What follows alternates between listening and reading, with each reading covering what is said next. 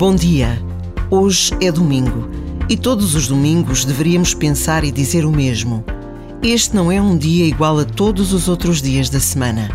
Para quem tem fé, o domingo é o dia do Senhor, o dia que todos somos convidados a ir à missa, o dia em que nos reunimos à volta da mesa de tantos e tão diferentes altares para ouvir a palavra, para celebrar a Eucaristia em comunidade, unidos a milhões de crentes por todo o mundo.